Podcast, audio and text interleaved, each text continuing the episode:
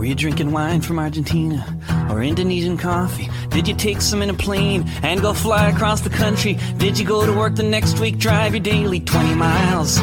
Solidarische Landwirtschaft ist für mich Verantwortung füreinander zu übernehmen.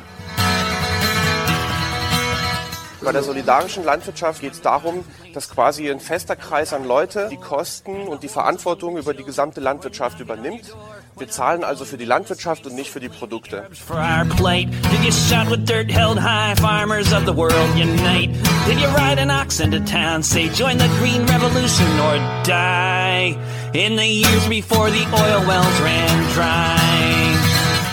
Was mich begeistert, ist, äh, dass wir damit dem Kapitalismus den Boden entziehen.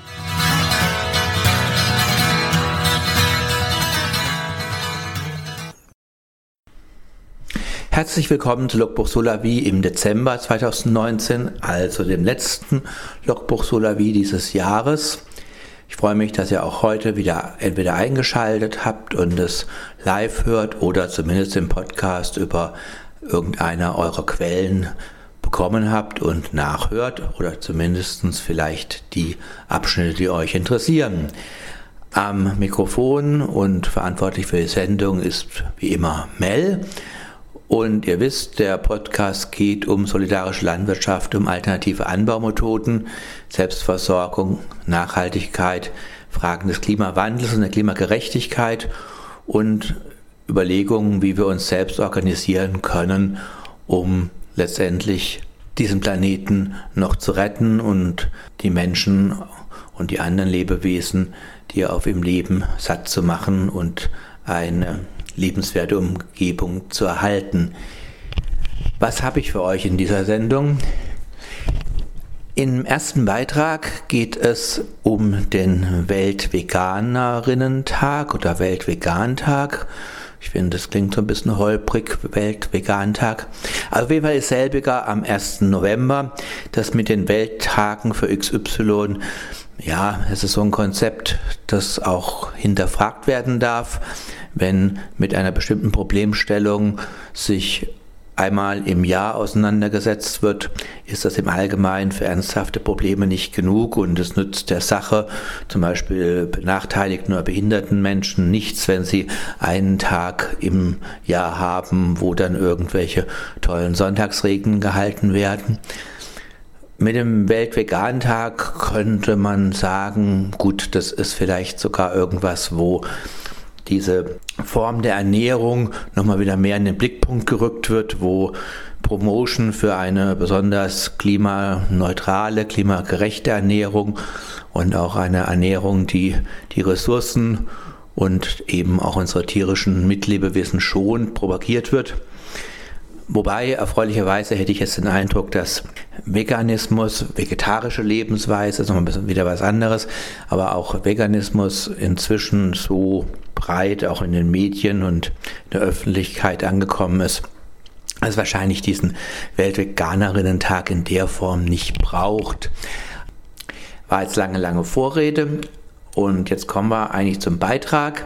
Anlässlich dieses Weltvegan-Tages der am 1. November, wie gesagt, schon war, aber mein Podcast für November war dann schon fertig, deswegen kommen wir jetzt ein bisschen hinterher. Aber es macht, wie ihr gleich sehen werdet, nichts.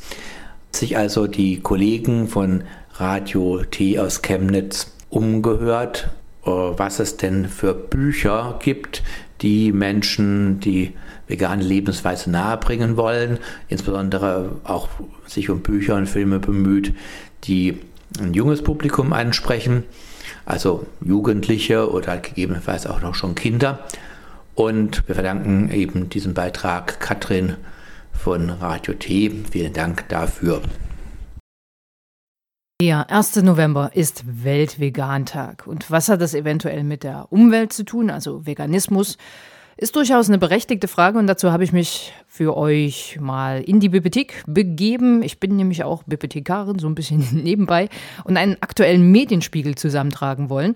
Und dabei handelt es sich um meines Erachtens lohnende Bücher und einen Film zum Thema, also das Thema pflanzliche Ernährung und mehr oder minder die direkten und indirekten Folgen für die Umwelt. Man sieht es in den Nachrichten, im Netz, vor allem beim Beispiel Brasilien derzeit. Regenwald wird abgeholzt für Sojaplantagen. Und was essen Veganer und Veganerinnen der landläufigen Meinung nach von Menschen, die sich nicht vegan oder vegetarisch ernähren? Genau, Soja und Sojaprodukte. Einer, der unter anderem mit diesem Mythos in seinem Buch aufräumt, das ist der österreichische Ernährungswissenschaftler und Koch Nico Rittenau. Meines Erachtens zurzeit der angenehmste und argumentativste Zeitgenosse auf dem Gebiet der sagt er selber immer so schön, vollwertigen pflanzlichen Ernährung. Und genau diese propagiert er, also nicht nur vegan, was ja durchaus sehr ungesund sein kann, sondern eben auch möglichst vollwertig, also gesund. Nico Rittenau macht hauptsächlich YouTube-Videos zum Thema veganes Kochen, macht aber auch so Kurse, analysiert und debunkt, wie man so schön sagt, Videos von toxischen YouTubern mit seinen sehr seriösen wissenschaftlichen Quellen, hinter denen weder Nahrungsmittel noch Pharmaindustrie stehen. Und er hat im vergangenen Jahr auch ein Buch geschrieben und das heißt Vegan Klischee AD, wo er mit vielen Vorurteilen und Mythen abrechnet. Und dieses ist mittlerweile in der sechsten Auflage beim Ventil Verlag erschienen. Er geht dort natürlich hauptsächlich auf kritische Nährstoffe bei einer veganen Ernährung ein. Das ist sein Steckenpferd natürlich als Ernährungswissenschaftler, aber ein Kapitel befasst sich auch mit Soja und nicht nur aus gesundheitlicher Sicht, sondern auch im größeren Kontext. Wusstet ihr zum Beispiel, dass nur 2% des weltweit angebauten Sojas als Sojaprodukte wie Tofu direkt auf den Tellern der Konsumentinnen landet? Was passiert eigentlich mit dem Rest? Rittenau zeigt es auf in seinem Buch. Aus 18 Prozent der weltweiten Ernte wird Sojaöl gewonnen.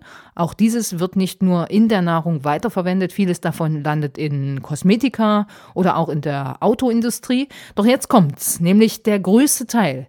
80 Prozent der weltweiten Sojaernte wird an Nutztiere verfüttert. Also konsumieren FleischesserInnen ironischerweise sogar deutlich mehr Soja als pflanzlich lebende Menschen.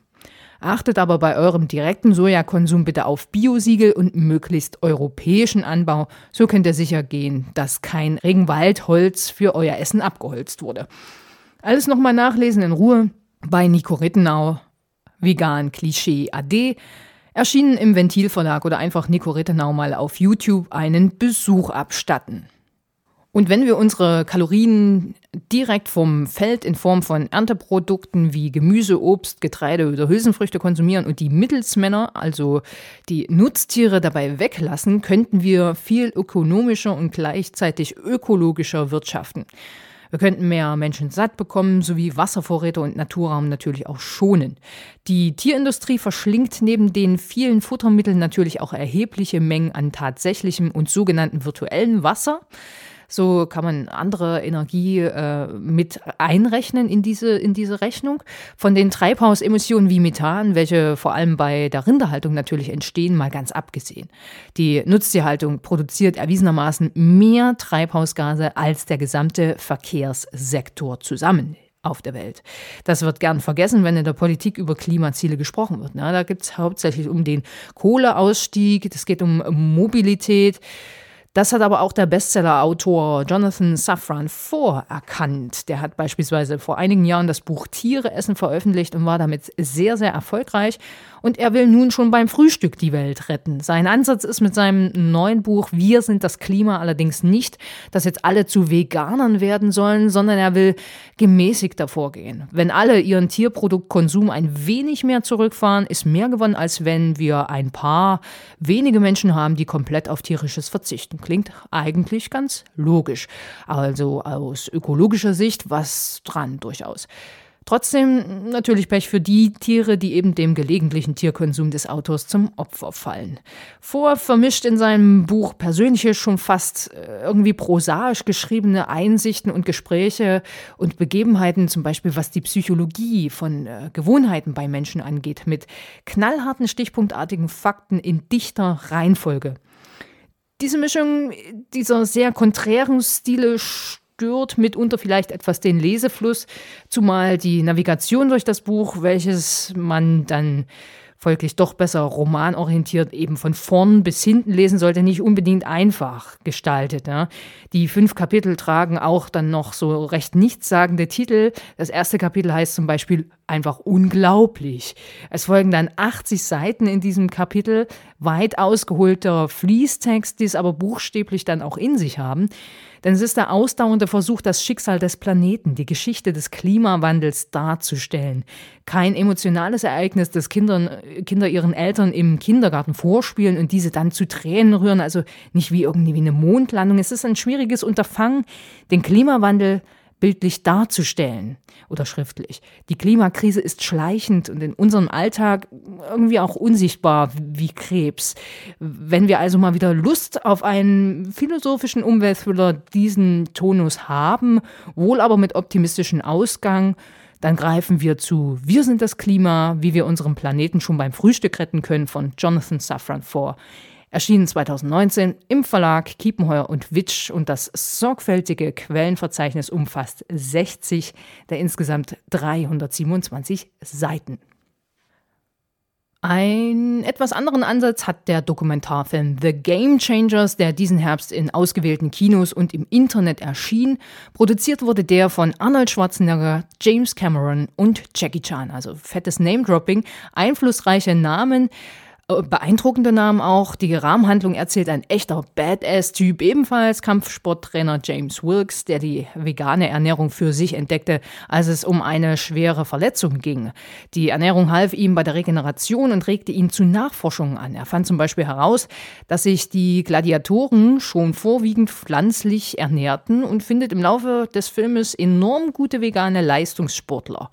Extrem Ausdauersportler sind mit dabei, Kraftsportweltmeister, Olympiasiegerinnen, Fitness-Ikonen. Und der Fokus des Filmes liegt also eindeutig auf diesen Erfolgsgeschichten, wie zum Beispiel auch die des Patrick Babumian, der über 600 Kilo auf einer Strecke von 10 Kilometern, äh nicht 10 Kilometer, 10 Metern schleppen kann und dann wie ein Begaster in die Kamera ruft, Vegan Power und äh, den Menschen entgegenbrüllt.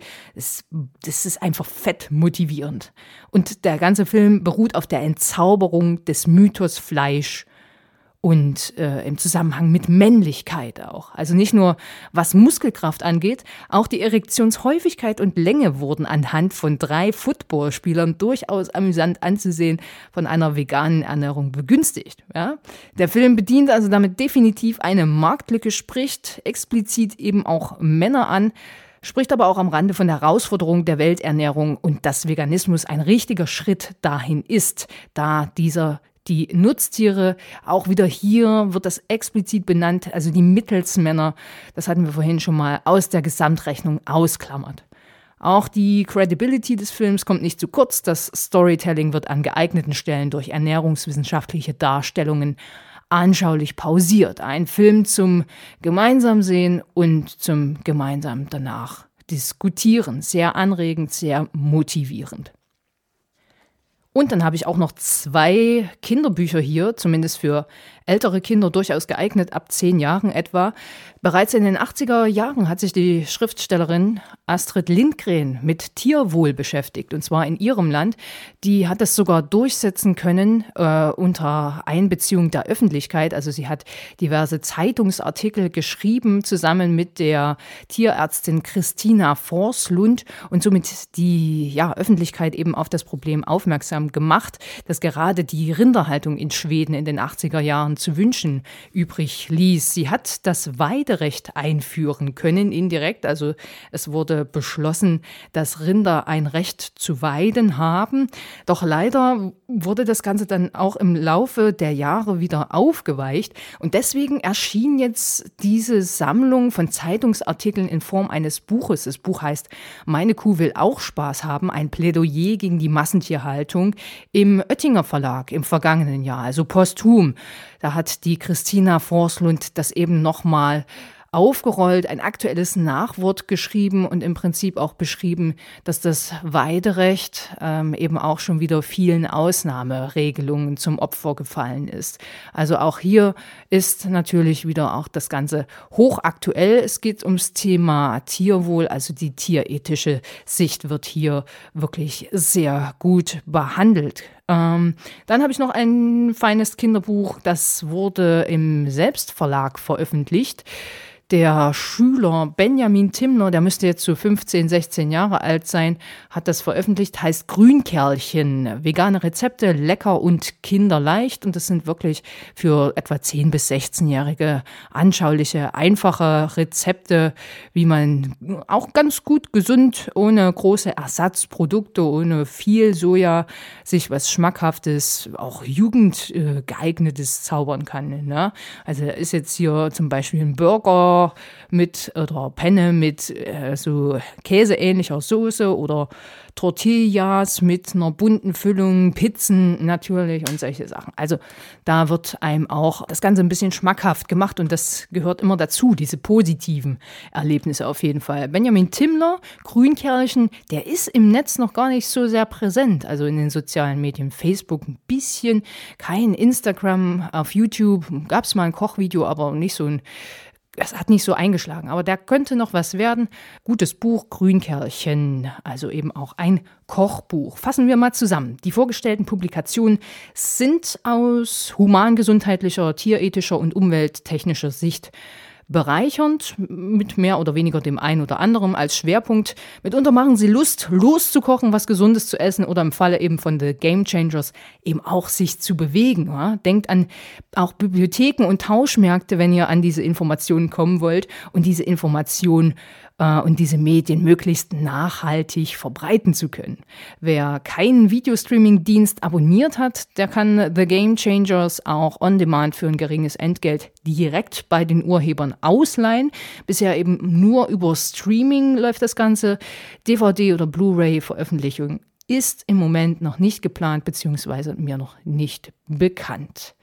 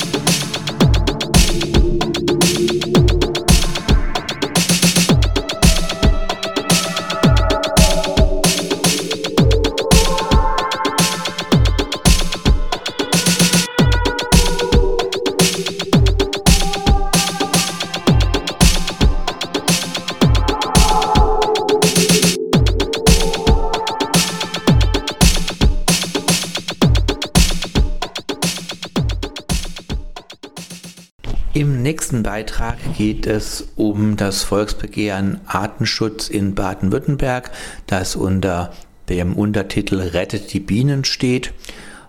Ich komme nachher nochmal gleich drauf, dass das wirklich nur der Untertitel ist. Es gibt noch ein paar andere Lebewesen auf diesem Planeten, die auch das Recht haben, dass ihre Lebensgrundlagen nicht zerstört werden. Aber die Bienen sind natürlich etwas, wo auch die Menschheit gut anspringt. Und ich selbst habe ja hier im Podcast, ich weiß nicht wie viel, bestimmt ein Dutzend Beiträge zu Bienensterben und coolen Formen von Imkerei und so weiter gemacht.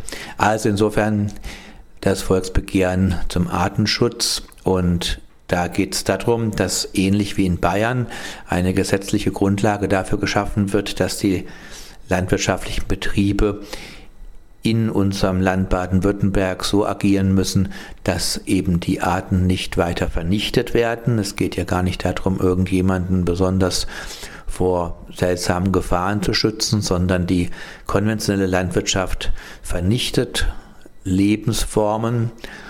Und da ist auf der Homepage dieser Initiative, ihr könnt es eingeben unter Volksbegehren Artenschutz Baden-Württemberg, dann kommt ihr da direkt drauf also das heißt genau volksbegehren-artenschutz.de. Und da wird aufgeführt, dass 50.000 Tier- und Pflanzenarten es in Baden-Württemberg gibt und davon sind 40 Prozent, also knapp die Hälfte, bedroht. Dass 2,3 Millionen Kilogramm Ackergifte jährlich ausgebracht werden mit der ganz gezielten Absicht, Millionen von tierischem und pflanzlichem Leben zu töten. Und dass schon die Hälfte der Wildbienenarten hier in unserem Land auf der sogenannten roten Liste sind, also vom äh, der Ausrottung bedroht. Worum geht's? Es geht im Prinzip darum, ja, Rahmenrichtlinien für Landwirtschaft sicherzustellen. Und ich habe mich da mit einer Mitaktivistin unterhalten, die ich anlässlich der Gartenkorbvollversammlung getroffen hatten, die da für diese Aktion geworben hat. Und das hören wir uns jetzt mal an. So, wir sind jetzt hier auf der Gartenkoop Jahresmitgliedervollversammlung und es waren ganz viele interessante Themen und Menschen da und unter anderem natürlich auch Maria Luisa. Hallo. Hallo. Wir beide haben ja schon das ein oder andere Interview so im Kontext von solidarischer Landwirtschaft, aber überhaupt Transformation der Landwirtschaft und Kritik an konventionellen Anbaumethoden und vor allen Dingen auch den Zerstörungen, den die konventionelle Landwirtschaft so anrichtet, haben wir beide uns schon öfters mal unterhalten. Auch immer mal wieder bei dieser großen Protestaktion Wir haben satt aber heute geht es um was anderes. Ich habe das nämlich jetzt gerade hier auf der Mitgliedervollversammlung von der Gartenkorb erfahren von dir, weil du die anderen informiert hast.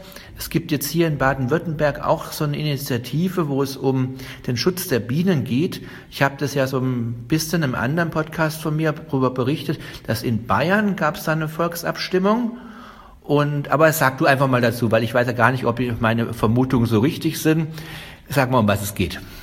Genau, in Bayern war diese Initiative ja erfolgreich und jetzt wird auch in Baden-Württemberg eine Initiative gestartet und zwar unter dem Motto Rettet die Bienen. Da handelt es sich um ein Volksbegehren und zwar geht es darum, dass der Artenschutz mit ins Gesetz aufgenommen wird. Und die Initiatoren, die haben dazu Forderungen gestellt und zwar diese Forderungen sollen eben in Gesetz aufgenommen werden, damit sie verbindlich sind. Wer sind denn die Initiatoren? Weil du gesagt hast, sie haben da Forderungen aufgestellt. Ja, da ist unter anderem der NABU dabei und der BUND, Imkerverbände und noch viele weitere. Also NABU und BUND, das sind ja große Organisationen, die bundesweit tätig sind, aber die haben das jetzt hier so auf Landesebene. Macht man das, also mit diesen die Bienen irgendwie so föderal organisiert oder warum macht man das auf Landesebene?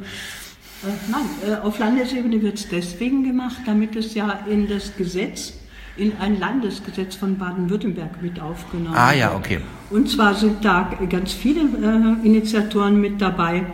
Äh, eine Initiative pro Biene, der BUND von Baden-Württemberg, der NABU von Baden-Württemberg, Slow Food Deutschland, auch Bioanbauverbände wie Demeter und Naturland Baden-Württemberg, die Arbeitsgemeinschaft Bäuerliche Landwirtschaft, Fridays for Future Baden-Württemberg, die bäuerliche Erzeugergemeinschaft Schwäbisch Hall, Naturata, eine Bank, die GLS Bank, äh, die auch äh, einen Fonds hat für nachhaltige Landwirtschaft und Waschbär.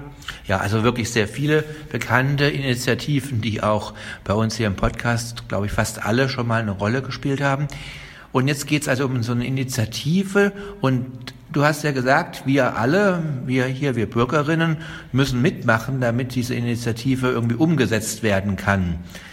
Vielleicht sagst du erstmal, was die Initiative fordert, so kurz ein bisschen zusammengefasst, und dann kommen wir zum nächsten Punkt. Was sollen denn die Hörerinnen, und ich mache das übrigens dann auch demnächst, denn machen? Genau, die Forderungen sind, dass äh, landesweit 50 Prozent der landwirtschaftlichen Fläche in Bioanbau erfolgen. Und zwar ist das Ziel, dass bis 2025 äh, ein Viertel und bis 2035 die Hälfte aller landwirtschaftlichen Fläche, Flächen ökologisch bewirtschaftet werden. Und zwar aber so, dass die Landwirtinnen dies, diese Umstellung freiwillig machen, also kein Betrieb soll dazu gezwungen werden. Dann natürlich sollen weniger Gifte auf die Äcker. Und zwar werden ja auch in, in geschützten Flächen Pestizide ausgebracht. Und zwar dies soll künftig äh, nicht mehr möglich sein. Diese Pestizide, die gefährden ja die Artenvielfalt, zum Beispiel Feldhamster, Rebhuhn, Biene und so weiter. Es gibt ja auch noch andere Gifte, die ausgebracht werden. Pestizide, Insektizide, dieses, dieser ganze äh, Cocktail sozusagen soll eben nicht mehr ausgebracht werden. Und außerdem sollen die Streuobstwiesen geschützt werden. Äh, Streuobstwiesen, das ist eine Ansammlung von vielen unterschiedlichen alten Obstbäumen. Und gerade dort sind praktisch Biotope für eine Artenvielfalt an Insekten und äh, Lebewesen. Das klingt ja einfach jedenfalls sehr förderungswürdig. Genau, also gerade eben dieser Verzicht auf eben diese vielen, vielen Pflanzengifte und diese ganzen ja, Insektizide, das sagt der Name schon, dass das Insekten umbringen soll und in dem Fall bringt es eben auch vor allen Dingen die Biene um. Und jetzt lasst uns mal gucken, was müssen wir denn dafür machen, weil wie können wir das denn herstellen sozusagen, dass hier in Baden-Württemberg so ein Gesetz auch verabschiedet wird? Ja, also das eine ist zum Beispiel, man kann Multiplikatoren werden, man kann Informationsmaterial verteilen, also Flyer, Plakate, Aufkleber. Die gibt es im Webshop von Volksbegehren Probalien zum Download herunterholen. Aber aktiv werden kann man, indem man zum Rathaus geht und dort unterschreibt. Okay, das heißt, ich gehe zu meinem örtlichen Rathaus, da wo ich meine Meldeadresse sozusagen habe, und da kann ich dann sagen zum Pförtner oder zur Pförtnerin, guten Tag, ich möchte da die Initiative für die Biene unterschreiben. Oder wie mache ich das? So äh, hat es zu erfolgen. Und es, ist wichtig, dass möglichst viele Menschen unterschreiben, äh, damit Druck aufgebaut wird auf die Landesregierung, äh, dass dann ein sozusagen ein abgemildertes Papier auf den Weg gebracht wird. Also die Forderungen werden etwas abgemildert umgesetzt. Das ist ja meistens so, die Forderungen sind halt so, wie es eigentlich sein soll und Politik hat, glaube ich, jetzt ein schlauer Mensch kürzlich mal gesagt, ist eben das realistisch Machbare. Das ist manchmal ein bisschen unbefriedigend, aber klar, wir bewegen uns halt nicht in der Wunschwelt, sondern in der realen Welt. Und dann sind die Ergebnisse dann eben ein Stück weit weg von dem, was eigentlich so die richtige Variante gewesen wäre, aber auch schon wichtig. Also das heißt, wir alle, gibt es einen Stichtag, bis wann wir da hingehen sollen? Der Stichtag ist im März, aber es ist natürlich besser, je eher, desto besser. Ja, nee, das ist auf jeden Fall gut. Man soll auch immer gerne ein frühes Moment mitnehmen. Das kennt ihr alle, die Hörerinnen auch, wenn dann in den Medien kommen. Hier haben schon 57.000 Leute unterschrieben, dann motiviert es auch weitere Menschen eben zu unterschreiben. Gibt es da ein Quorum, bis wie viele Menschen da unterschrieben werden sollen? Äh, das gibt's, das kann ich, aber das ist, ich glaube, 10 Prozent der Unterschriftsberechtigten, aber da will ich mich jetzt im Moment. Okay, das wissen wir nicht genau. Auf jeden Fall, du hast es ja schon gesagt, äh, es sollen möglichst viele und ich denke, das ist ja nun wirklich eine Sache, die jetzt nicht so viel Zeit kostet und nicht so viel verlangt von uns allen. Man geht zum Rathaus und sagt, ich möchte diese Initiative unterschreiben. Schade, dass es nicht online gibt. Das wäre ein bisschen einfacher noch. Aber da gab es Gründe, warum man das jetzt nicht so gemacht hat, wie das ja häufig jetzt ist. Genau, es geht ja um eine Gesetzesänderung und da muss es verbindlich sein. Okay, das heißt, es geht nur deswegen, weil man da wahrscheinlich einen Ausweis vorlegen muss, dass man eine reale Petra Müller oder ein Ralf Meyer ist und dass man da wohnt und eben genau diese Haltung hat. Gut, Maria Luise, ich danke dir. Also, wir machen das, hoffe ich, alle oder möglichst viele von uns, eben die, die sich damit einverstanden erklären können. Und dann hoffen wir, dass eben wir auch in Baden-Württemberg eine Gesetzesänderung kriegt, die die Landwirtschaft ja ein Stück dazu bringt, nicht mehr so zerstörerisch zu handeln. Du wolltest aber noch was loswerden, das merke ich an deinem Blick. Genau, es ist wichtig, dass viele Menschen unterschreiben, denn dann wird ein Eckpunktepapier aufgenommen, das wird dann äh, im Gesetz verankert. Wichtig ist ja auch die Landwirtinnen und Landwirtinnen, die konventionell arbeiten, mitzunehmen, dass sie auch den, das Gefühl haben, auch mit dieser Änderung mehr ökologisch zu wirtschaften, dass sie da weiter existieren können und, äh, das, und das entsprechend auch auf ihren Feldern und Äckern umsetzen können. Also das ist klar, es soll sich nicht gegen jemand richten. Es soll nicht so eine Zwei-Klassen-Ideologie aufgemacht werden, die bösen konventionellen Landwirte.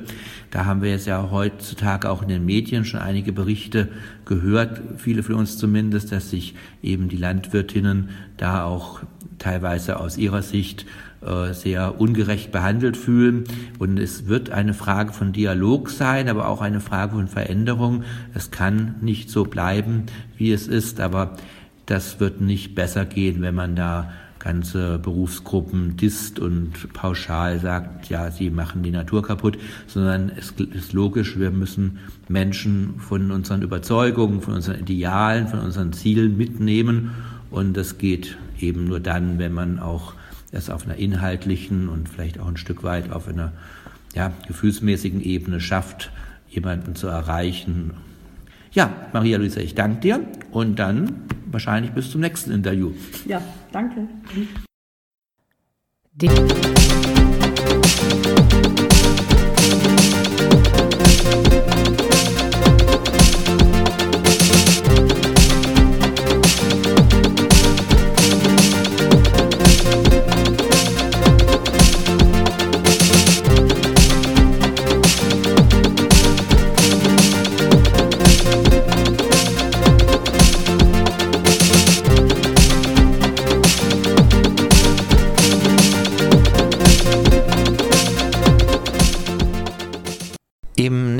Beitrag geht es um Bauernproteste und die Versäumnisse in der Landwirtschaftspolitik. Wir haben ja im letzten Beitrag, als es um den Artenschutz in Baden-Württemberg in dem Fall ging, also als es darum ging, Rahmenrichtlinien für landwirtschaftliches Agieren festzuschreiben, die sicherstellen wollen, dass eben nicht weitere Lebensformen vernichtet werden und letztendlich die Lebensgrundlage für uns alle vernichtet wird. Die bäuerlichen Betriebe, die Bäuerinnen und Bauern reagieren nicht mit lautem Hurra auf solche Ansätze, sondern viele fühlen sich kritisiert, fühlen sich zu Unrecht angegriffen oder verweisen darauf, dass ihnen ihre Geschäftsgrundlage, letztendlich ihre Einkommensgrundlage auf diese Weise genommen wird, das ist zumindest eine Befürchtung, und fühlen sich eben auch in einer besonderen Weise reglementiert. Entsprechend gibt es auch Proteste, in dem Fall würde ich mal formulieren, sozusagen von der Gegenseite, also von den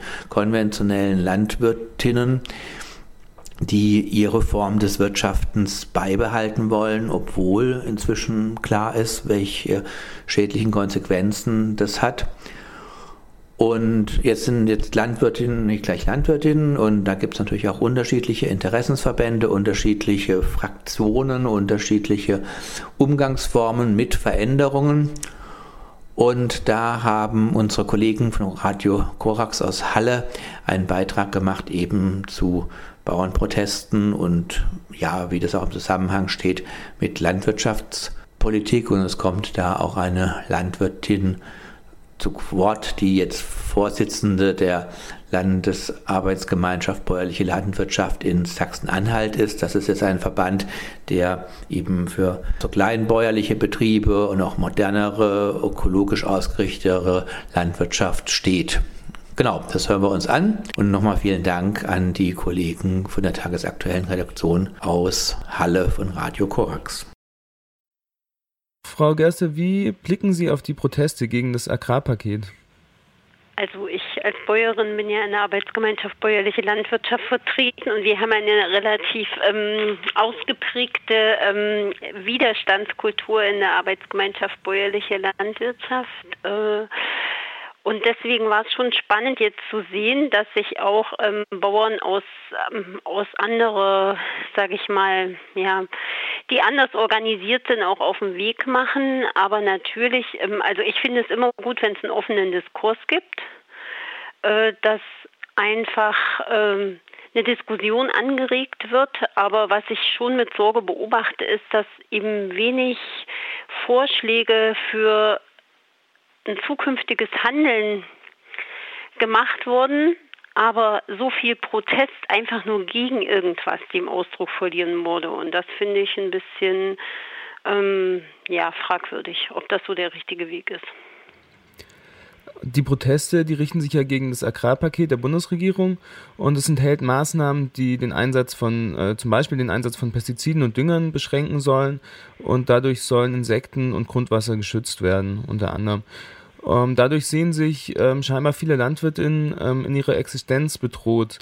Ähm, warum ist es so und wie würden Sie eine Landwirtschaft beschreiben, aus, ähm, in der solche Umweltschutzmaßnahmen zum Problem werden? Ich glaube, dass das größte Problem eigentlich ist, dass sozusagen das Fass so zum Überlaufen gebracht wurde. Also die Bauern haben im Prinzip jetzt noch mit dem neuen Agrarpaket gedacht, jetzt reicht's und haben eigentlich aber so diese vorherigen Schritte, sich in Diskurs einzu Klinken sozusagen verpasst, meines Erachtens. Und ähm, das ist natürlich, ähm, sage ich mal, eine Gesellschaft, die mittlerweile sehr wach auch darauf guckt, was in der Landwirtschaft passiert, schwer zu vermitteln, wenn Bauern ähm, und Bäuerinnen sich dann einfach gegen Maßnahmen wehren, die eigentlich, sage ich mal, ähm, uns einen umweltrelevanten Vorteil bringen könnten, wenn sie denn durchgesetzt werden würden. Also es ist ja durchaus ähm, erwiesen, dass es einen Artenrückgang gibt und dass es ähm, klimatische Probleme gibt. Und ähm, ich denke eben, wie gesagt, es ist äh, ganz schwierig, wenn äh, wenn es nur so ein Dagegen gibt und wenn aber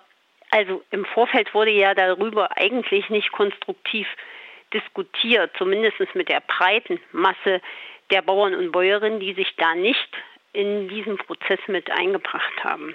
Ähm, es werden jetzt viele ähm, Veränderungen von der Landwirtschaft äh, erwartet, auch im Zug von vielleicht einem veränderten ähm, Bewusstsein für, für Klimaschutz und Umweltschutz. Und mit welchen Schwierigkeiten sind ähm, Landwirtinnen ähm, angesichts von äh, den von ihnen, von ihnen verlangten Veränderungen konfrontiert? Ich glaube, die, ähm, äh, sozusagen die größte Problematik stellt dar, dass die Bauern und Bäuerinnen immer größere Anforderungen äh, an sie gestellt sehen und dass sie aber nicht sehen, dass die Preise sozusagen für ihre Produkte letztendlich steigen. Also sie sehen einen vermehrten Bürokratismus auf sich zukommen, einen größeren Aufwand keine wirklich konkreten politischen Zusagen, wie äh, wie eine Handlungsstrategie entwickelt werden kann und auf der anderen Seite aber stagnierende Preise für ihre Produkte. Und da mehrt sich natürlich der Widerstand. Ähm, und die jetzt verlangten Veränderungen in der Landwirtschaft, die, ähm, zeichnen sich ja schon länger ab. Also Umweltschutz ist eigentlich ja schon seit den 80ern ein wichtiges Thema, das in der Gesellschaft diskutiert wird. Und zwischen macht auch die EU Druck, ähm, zum Beispiel, dass Deutschland die Nitratbelastung der Böden senkt. Und wie ist die deutsche Landwirtschaft so ein Widerspruch ähm, zu gesellschaftlich formulierten Zielen geraten?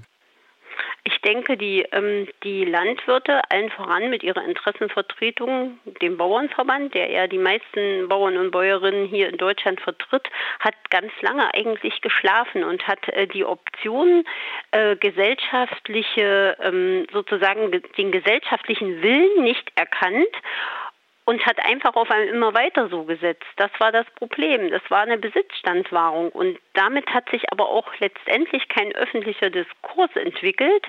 Ähm, und die, der Bauernverband war ja letztendlich nach wie vor ist und ist auch eigentlich der Vertreter von Agrarindustrie und ähm, Nahrungsmittelindustrie und hat die ursprünglichen ähm, sozusagen die Vertretung der Bauern schafft, eigentlich äh, äh, verschlafen. Und jetzt merken die Bauern, dass die Diskrepanz so groß geworden ist. Sinkende Weltmarktpreise, dann der Druck durch zum Beispiel Mercosur-Abkommen und so weiter. Also die, äh, die Landwirtschaft steht so stark unter Druck und man hat eigentlich die ganzen Jahre, wie Sie schon sagten, Mitte der 80er Jahre, spätestens war das ja ein Riesenthema, wie ist äh, konventionelle Landwirtschaft mit, mit Umweltpolitik in irgendeiner Weise vereinbar.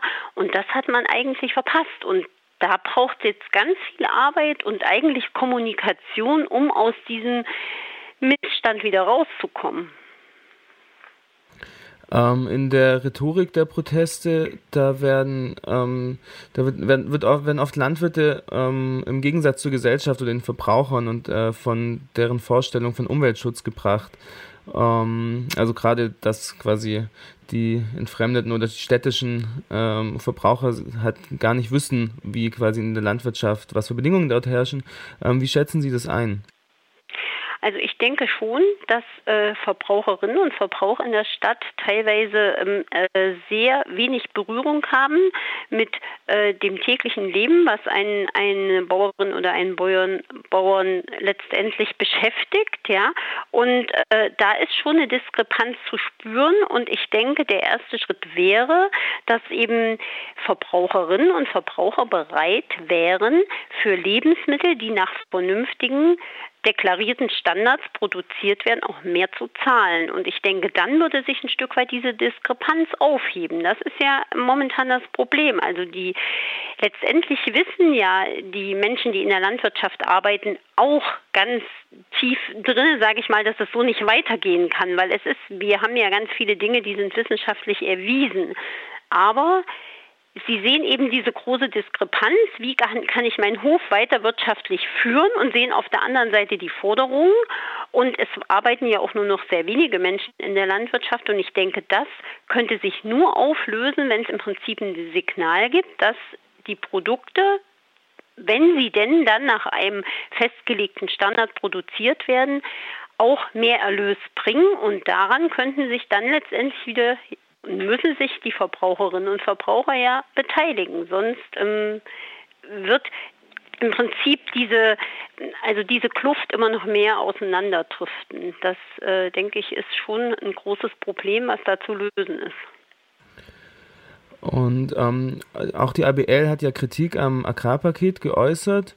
Und ähm, wie kann eine Transformation ähm, und vielleicht auch der konventionellen Landwirtschaft gelingen, ähm, ohne dass es dabei zu einem Hofsterben äh, kommt oder die landwirtschaftlichen Betriebe unter großen Druck geraten?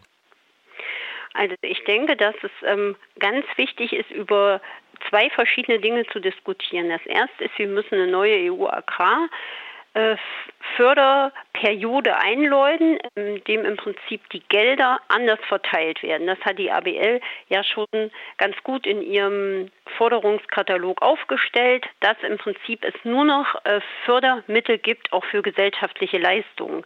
Sprich, Umwelt, äh, Umweltleistungen, die ich auf dem Acker erbringe, Tierwohlleistungen, da muss es einfach eine Mittelverlagerung geben. Das ist das Allerwichtigste. Also diese EU-Agrarsubventionen dürfen nicht gestrichen werden. Wir können momentan nicht mit Weltmarktpreisen konkurrieren.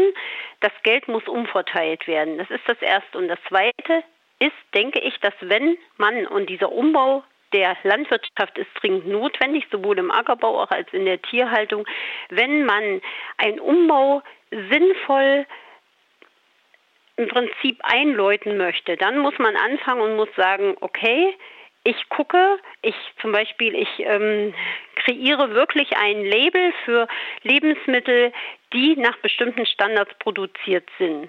Schweine, die auf Stroh gehalten werden, da muss es dann Kriterien geben und dementsprechend müssen dann auch die Preise für eine regional in Deutschland produzierte Ware auch steigen. Und diese beiden Sachen müssen in irgendeiner Weise funktionieren. Und dann können auch Höfe weiter leben, müssen Höfe im Prinzip nicht zumachen, wie es wir, also dieses Höfesterben, äh, denke ich, hätte dann auch ein Ende, wenn man den Betrieben wieder eine wirtschaftliche Grundlage gibt. Aber momentan sieht es schon so aus, dass natürlich äh, durch die ständig schwankenden Preise, gerade auch mit tierischen Produkten, dass es ganz schwierig ist, eine Planungssicherheit für viele Jahre hinzukriegen. Und ähm, da muss unbedingt dran gearbeitet werden. Und ich denke, das kann man lösen, aber das kann man nur lösen mit ganz viel Kommunikation und Einbeziehung aller ähm, Verbände, die in irgendeiner Weise bäuerliche Interessen vertreten. Bäuerliche Interessen, das wollte ich nochmal betonen. genau.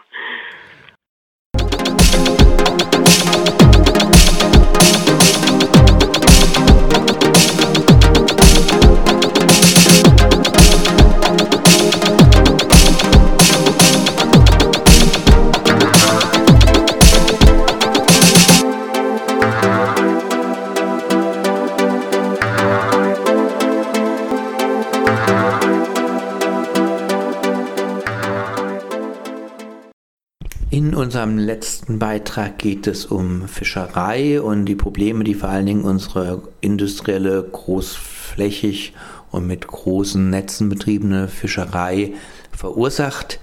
Wir haben es ja in diesem Logbuch Solavi, aber auch insgesamt der gesamten Sendereihe schon häufiger aus den unterschiedlichsten Blickwinkeln hergeleitet und betont, dass eine möglichst fleischarme Ernährungsform für alle Beteiligten hier auf dem Planeten am besten wäre. Und zu dem Fleischarm, das mag jetzt nicht immer gleich ganz logisch sein, als ich in meiner Jugend mich entschieden habe, vegetarisch zu leben und dann so mit dem üblichen Spruch, ich esse kein Fleisch, hat man häufig die Antwort bekommen, ja, aber Fisch geht doch. Ja, also Fische sind auch Tiere und bloß weil wir als in unserer menschlichen Kategorisierung die Lebewesen, die tierischen im Wasser einer anderen Großkategorie zugeordnet haben, bleibt das natürlich von den ethischen Standpunkten und so weiter völlig klar, dass Fische genauso Lebewesen sind, die lieber nicht gegessen werden wollen von uns. Aber unabhängig mal von solchen ethischen Grundsatzentscheidungen ist schon lange klar, dass wir die Fischerei nicht mehr so betreiben können, wie wir sie in den letzten Jahrzehnten betrieben haben oder wie sie betrieben wurde, sagen wir es mal so. Diese Überfischung und vor allen Dingen auch, was sozusagen mit dem Fischfang, also mit dem Fangen und Töten von den Fischen, die wir essen wollen, noch alles zusammenhängt. Darum geht es in dem Beitrag Beifang und Müll im Meer.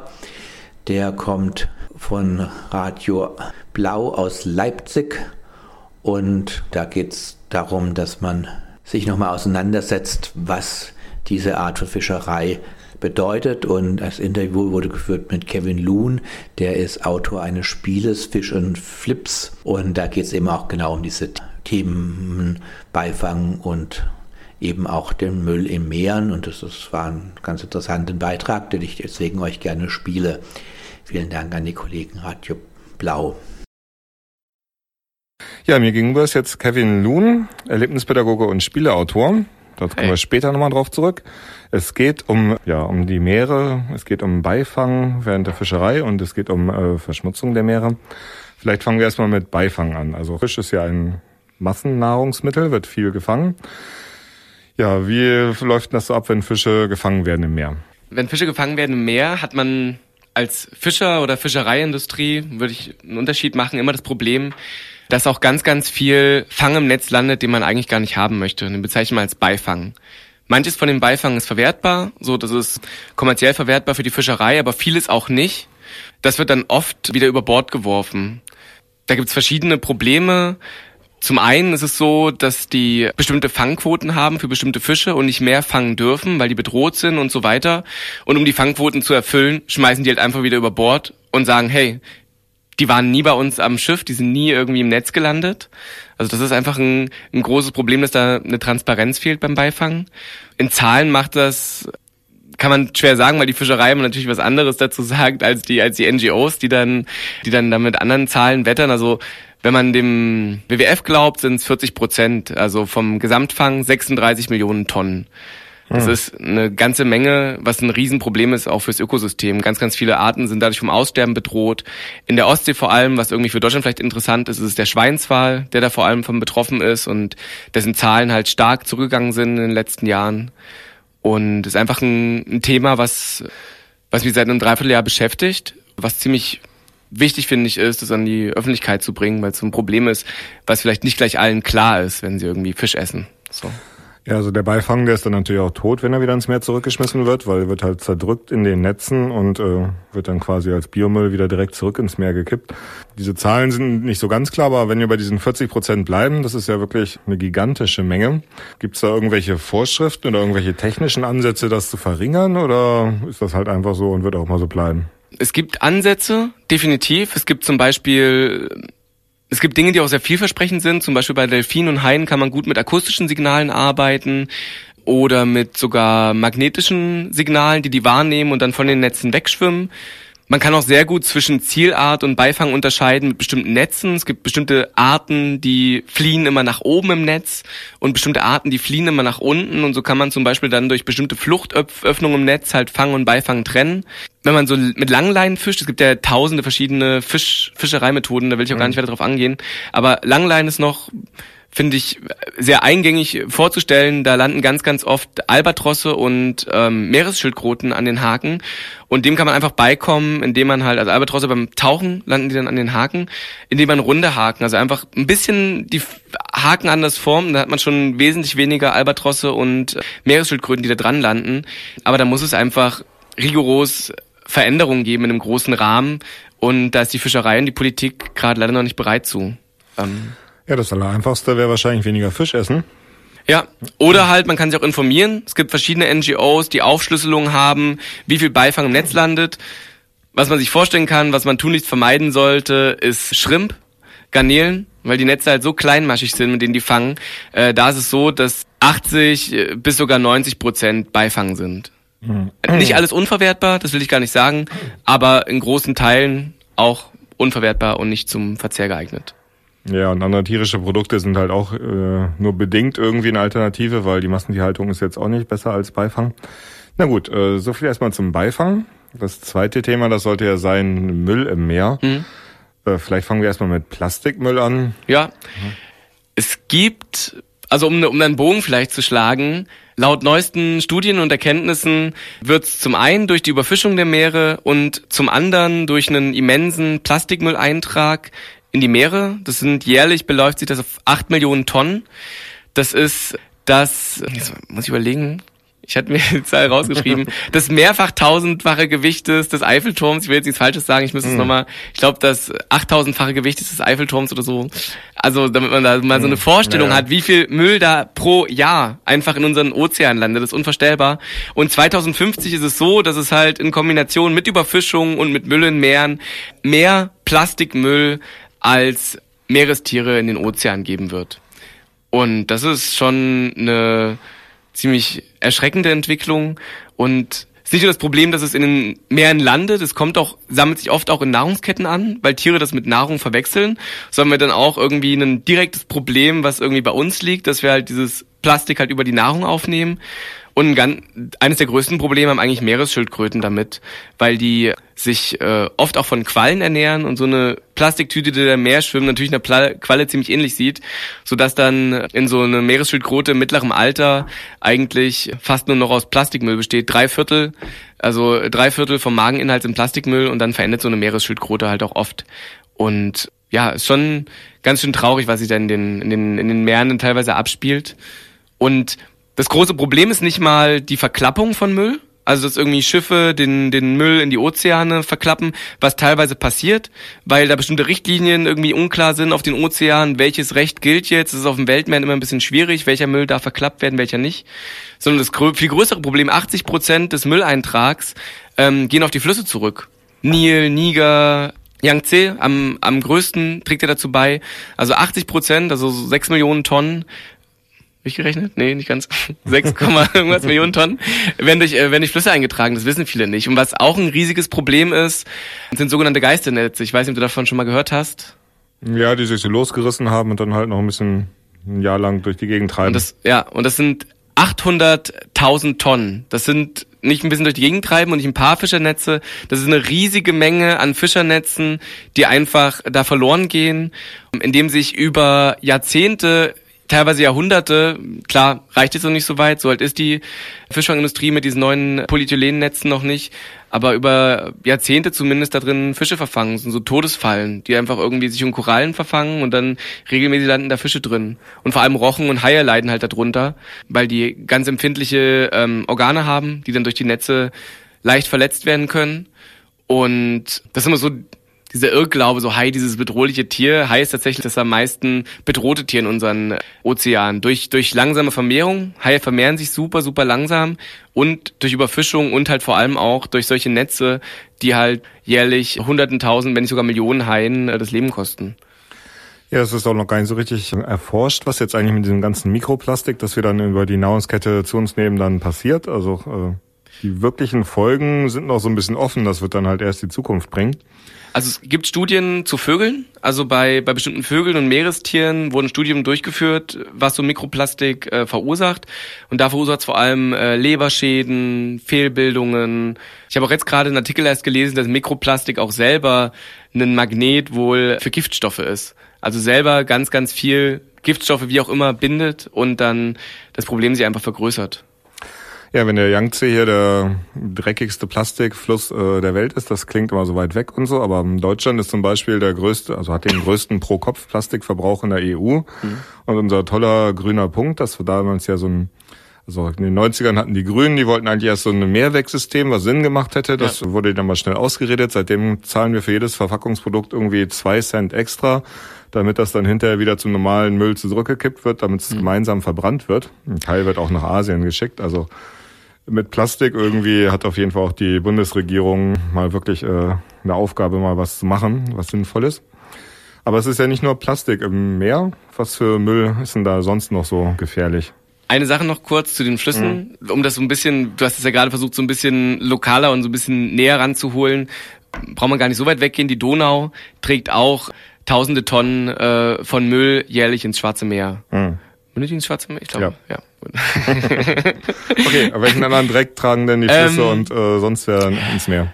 Also es gibt ja, gibt eigentlich verschiedene Sachen, auf die man eingehen kann. Also bis in die späten 80er, Anfang der 90er war es total legitim, zum Beispiel Atommüll im Meer zu verklappen. Mhm. Das hat vor allem Großbritannien gemacht. Da gab es riesige Protestaktionen. 89, glaube ich, war das mit Greenpeace, die da ganz krass aufgefahren haben, um das zu verhindern. Und das wurde dann auch verboten, die Verklappung von Atommüll in, in Fässern. Ich glaube, hab da letztens auch so einen Artikel drüber gelesen, dass der jetzt wohl einfach direkt ins Meer fließt, teilweise, weil er, also keine Ahnung, aber das nicht nicht sicher. Das habe ich nur letztens in einem Bericht, Bericht ja, Zumindest gehört, Fukushima oder so. Da wird jetzt immer noch Wasser irgendwie zur Kühlung draufgekippt mhm. und das kann halt auch nicht gefiltert werden. Das geht auch direkt ins Meer. Ja, krass einfach.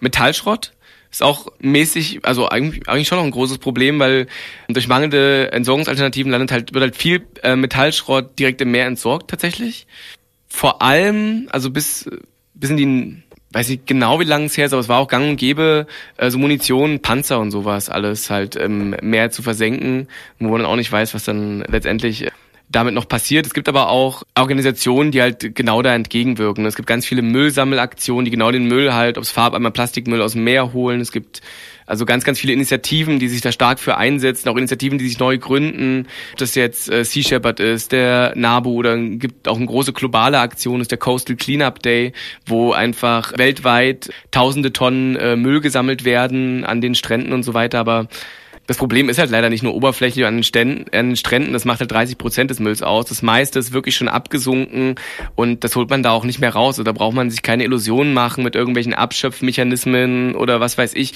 was man da für tolle Ideen hat, Müll aus dem Meer zu holen.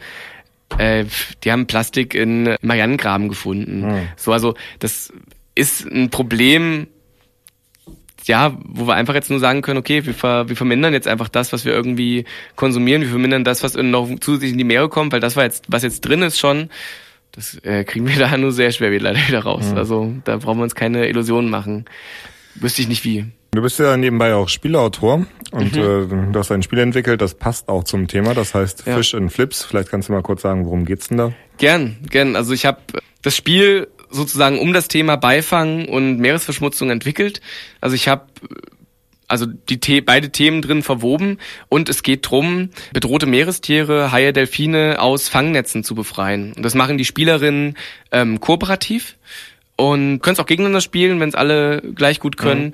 Und der Gegner sozusagen im Spiel ist der Müll. Der macht es einfach schwerer und ist so für Freunde von so Puzzlespielen, so Tetris, Candy Crush. Es gibt so ein kleines Levelsystem und nach und nach steigt halt der Schwierigkeitsgrad an. Es wird schwieriger, die Tiere zu befreien, weil immer mehr Müll auch in die Netze kommt.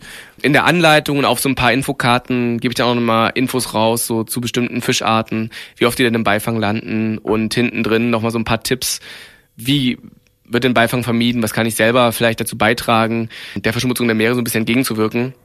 Und ich will so Müllsammelaktionen gar nicht kleinreden mit dem, wir haben da keine Chance. Dann geht er wenigstens nicht unter mhm. und es ist großartig. Leute macht bei diesen Müllsammelaktionen mit. Aber wir müssen einfach großflächiger woanders ansetzen an der ja. Wurzel des Übels und einfach weniger Müll produzieren, ganz klar. Zu deinem Spiel gibt's da eine Webseite? Da gibt's eine Website, genau. Das ähm, gibt's auch in Leipzig auf jeden Fall. Wir haben noch ein paar gepackte, wir packen die selbst. Das ist ein bisschen idiotisch, aber sonst hätte man sich plastikfrei machen können. Jede mhm. Firma hätte es halt uns in Plastik verpackt, wir verpacken die selbst. Die Internetseite ist www.fisch-flips-spiel.de. Da ist aber noch keine Verlinkung zum, zum Shop. Also wenn ihr irgendwie Bock habt, ein Weihnachtsgeschenk euch zu holen, das ist dann auf ecogon.de. Da ist dann der Gaia Games Shop, also es ist bei Gaia Games erschienen im kleinen nachhaltigen Brettspielverlag. Und wir haben alles auch irgendwie na so nachhaltig wie möglich produziert, Ökopapier und Ökofarben und haben da versucht, das äh, Ganze ernst zu nehmen und dann nicht äh, zusätzlich noch äh, Müll zu produzieren mit unserer eigenen Idee, irgendwie so ein bisschen was entgegenzusetzen, noch positiv was entgegenzusetzen. Ich finde immer schön, wenn man so an Themen so ein bisschen positiv und Spaß reingeführt hat, wird, dann macht das immer mehr Bock, sich damit auseinanderzusetzen und vielleicht auch kritisch zu werden. Ja, dann recht herzlichen Dank an Kevin Lohn, Gerne. Äh, Spieleautor und Erlebnispädagoge zu Müll im Meer und Beifang. Das war Logbuch Sulapi im Dezember 2019, damit also die letzte Sendung dieses Jahres. Aber ihr könnt auch sicher sein, dass es im neuen Jahr wieder Informationen rund um Umwelt- und Ernährungsthemen unter diesem Label geben wird. Vielleicht positioniere ich den Podcast noch ein klein wenig anders, mit mehr Schwerpunkt auf die Klimabewegung. Das war in den letzten Sendungen ja schon zu spüren. Ja, das werde ich dann noch bekannt geben. Sonst hoffe ich, ihr hattet Spaß und ich wünsche euch jetzt schöne freie Tage am Ende des Jahres. Lasst es euch gut gehen. Am Mikrofon war Mel, der auch für die Musik verantwortlich zeichnet. Bis dann.